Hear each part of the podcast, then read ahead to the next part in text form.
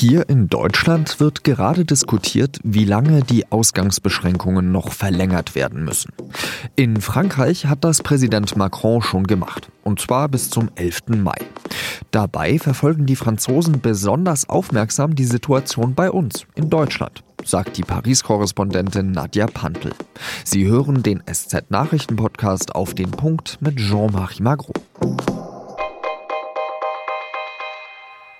Wenn Sie dachten, also das, was es bei uns in Deutschland für Ausgehbeschränkungen gibt, ist schon wirklich streng, dann sollten Sie mal einen Blick in unser Nachbarland Frankreich werfen. Dort gilt wegen des Coronavirus eine strikte Ausgangssperre. Okay, Wer zur Arbeit fahren oder sich medizinisch behandeln lassen muss, darf sein Zuhause noch verlassen. Aber ansonsten wird es wirklich eng. Nur eine Stunde am Tag darf eine Person raus und das nur mit einem entsprechenden Passierschein. Das geht so seit Mitte März. In Paris darf man jetzt auch nicht mehr alleine raus zum Sport machen. Joggen oder Radfahren gegen den Lagerkoller, Fehlanzeige. Die Lage entspannt sich trotzdem nicht so wirklich. Über 15.000 Menschen sind laut Johns Hopkins Universität an Covid-19 gestorben. Deswegen hat Macron die Ausgangssperre Anfang der Woche verlängert. C'est pour cela que le confinement le plus strict doit encore se poursuivre jusqu'au lundi 11 mai. Bis zum 11. Mai gelten die Beschränkungen also weiter. Der Präsident verspricht aber auch etwas anderes. À partir du 11 mai, nous rouvrirons progressivement les crèches, les écoles, les collèges et les lycées. Ab dem 11. Mai sollen dann nämlich Kindertagesstätten und Schulen wieder öffnen. Außerdem soll ab diesem Zeitpunkt jede Person getestet werden, die Symptome hat. Nach 27 Minuten schließt er dann mit einem Appell zur Solidarität und der obligatorischen Präsidentenformel. Vive la République. Vive la France. Wie sich Macrons Auftreten in den letzten Wochen verändert hat, darüber habe ich am Telefon mit unserer Korrespondentin Nadja Pantel gesprochen. Nadja, vielleicht zuerst einmal, kannst du uns mal durchführen, welche Figur Macron in den letzten Wochen so gemacht hat? Also er hat von vorne geführt. Also er war sehr präsent. Dieser Eindruck von, ja, irgendjemand hat hier was unter Kontrolle, wurde natürlich dadurch geschmälert, dass Krankenhauspersonal bis heute noch nicht über die richtige Schutzausrüstung verfügt, dass in Frankreich viel zu wenig Tests gibt, das Bild war das eine und dann die Realität, die jeder zu spüren bekam, was anderes. Das hat Macron jetzt bei seiner letzten großen Rede am Ostermontag allerdings auch eingesehen und gesagt, dass die Regierung Fehler gemacht hat, dass es Probleme und Schwächen gab und eben diese Engpässe bei den Masken und Tests. Ja, das dafür, ich will jetzt nicht sagen, dafür hat er sich entschuldigt, sondern das hat er anerkannt der hat ja am Anfang von einem Krieg gesprochen. Wie hat sich denn da auch seine Rhetorik mit der Zeit entwickelt? Ich meine, das mit dem Krieg, ich glaube, vorweg ist es auch wirklich was anderes, wenn man in Frankreich von Krieg spricht, als wenn man das in Deutschland tut. Also die Assoziationen, die Macron hervorrufen will, sind ja nicht die von Angriff und Vernichtung, sondern von kollektiver Entbehrung und Anstrengung. Jetzt die letzte Rede am Ostermontag war deutlich demütiger richtig gehend. Er hat ja gesagt, wir sollten uns hinterfragen, angefangen bei mir selbst. Darin kann man jetzt zum einen Demut sehen, zum anderen aber natürlich auch dieses typische angefangen bei mir selbst. Kannst du äh, mir vielleicht eine Sache erklären? Und zwar ist es ja so, dass wir in Deutschland, würde ich jetzt mal sagen, sogar laxere Ausgehbeschränkungen haben, bundesweit gesehen, als die Franzosen. Also die Franzosen durften bis zuletzt nur eine Stunde am Tag rausgehen. Und äh, jetzt, wenn man sich die Infektionszahlen anschaut, die muss man zwar immer mit Vorsicht genießen, aber da hat Frankreich trotzdem Deutschland in den letzten Tagen überholt. Wie kann man das erklären? Sind die Franzosen da einfach ein bisschen äh, lässiger mit ihren Regeln? Nein, also die Franzosen sind nicht lässiger mit ihren Regeln, sondern einfach viel stärker von diesem Virus betroffen.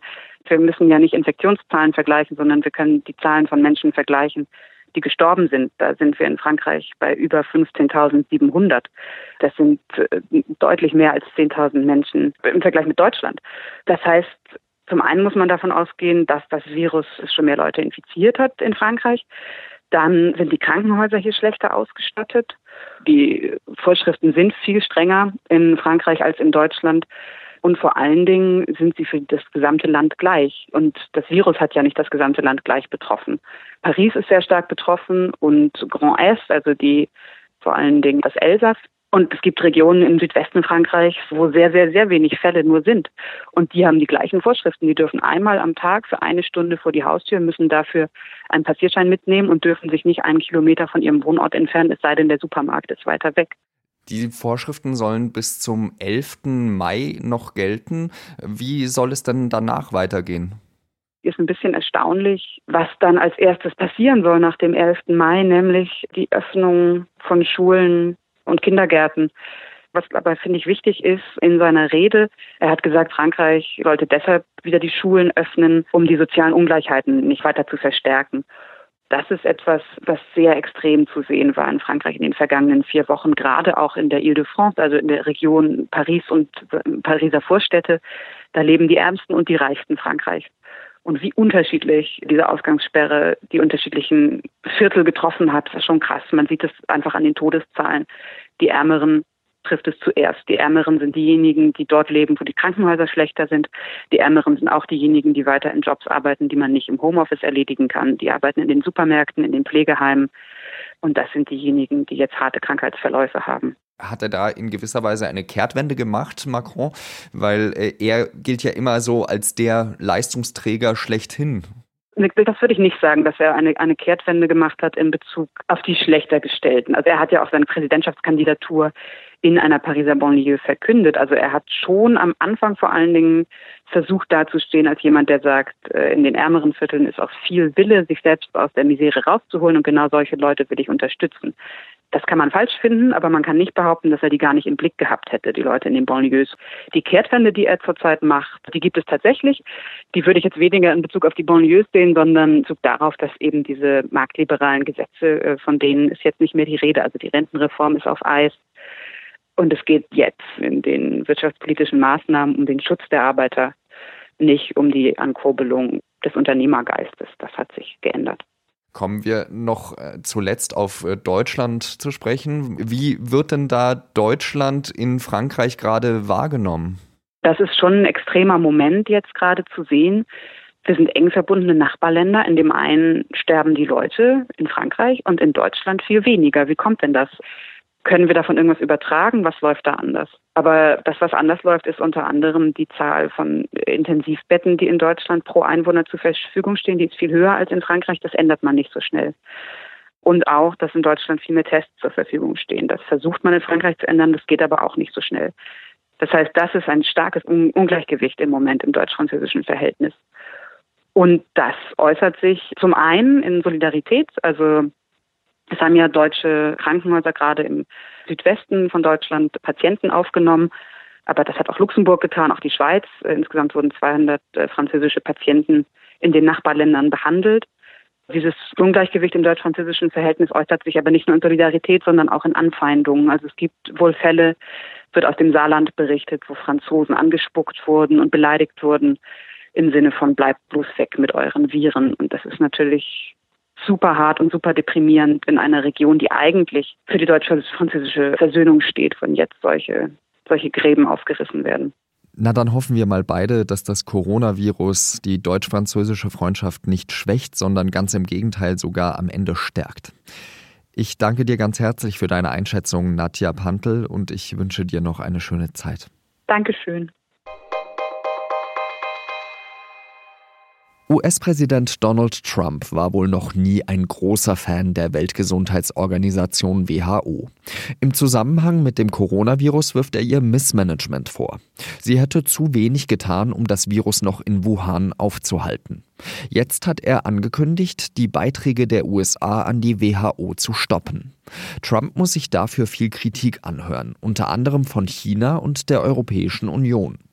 Der EU-Außenbeauftragte Borrell bewertete die Entscheidung als zutiefst bedauerlich. Der Kreis Heinsberg in Nordrhein-Westfalen ist in den letzten Wochen vor allem durch das Coronavirus bekannt geworden. Jetzt wurde dort ein Terrorverdächtiger durch die Polizei festgenommen. Der Verdächtige soll ein Anhänger der IS-Terrormiliz sein und Anschläge in Deutschland geplant haben. Der Generalbundesanwalt hat in ganz NRW insgesamt fünf Beschuldigte festnehmen lassen. Es handelt sich bei allen um tadschikische Staatsangehörige. Sie sollen noch an diesem Mittwoch in Karlsruhe einem Haftrichter vorgeführt werden. Lange hat man in Europa darum gerungen, wie man Flüchtlingskinder aus den überfüllten griechischen Lagern verteilt. Dabei handelt es sich um unbegleitete minderjährige Geflüchtete. Die ersten zwölf nimmt an diesem Mittwoch Luxemburg auf. Am Samstag sollen dann 50 Kinder und Jugendliche nach Deutschland kommen. Kritik gab es, weil Deutschland anfangs eigentlich viel mehr unbegleitete Minderjährige aufnehmen wollte.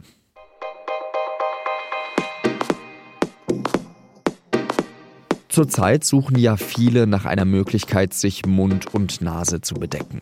Könnte vielleicht ein Kaffeefilter dafür herhalten? Das war eine Frage an unseren Medizinredakteur Werner Bartens.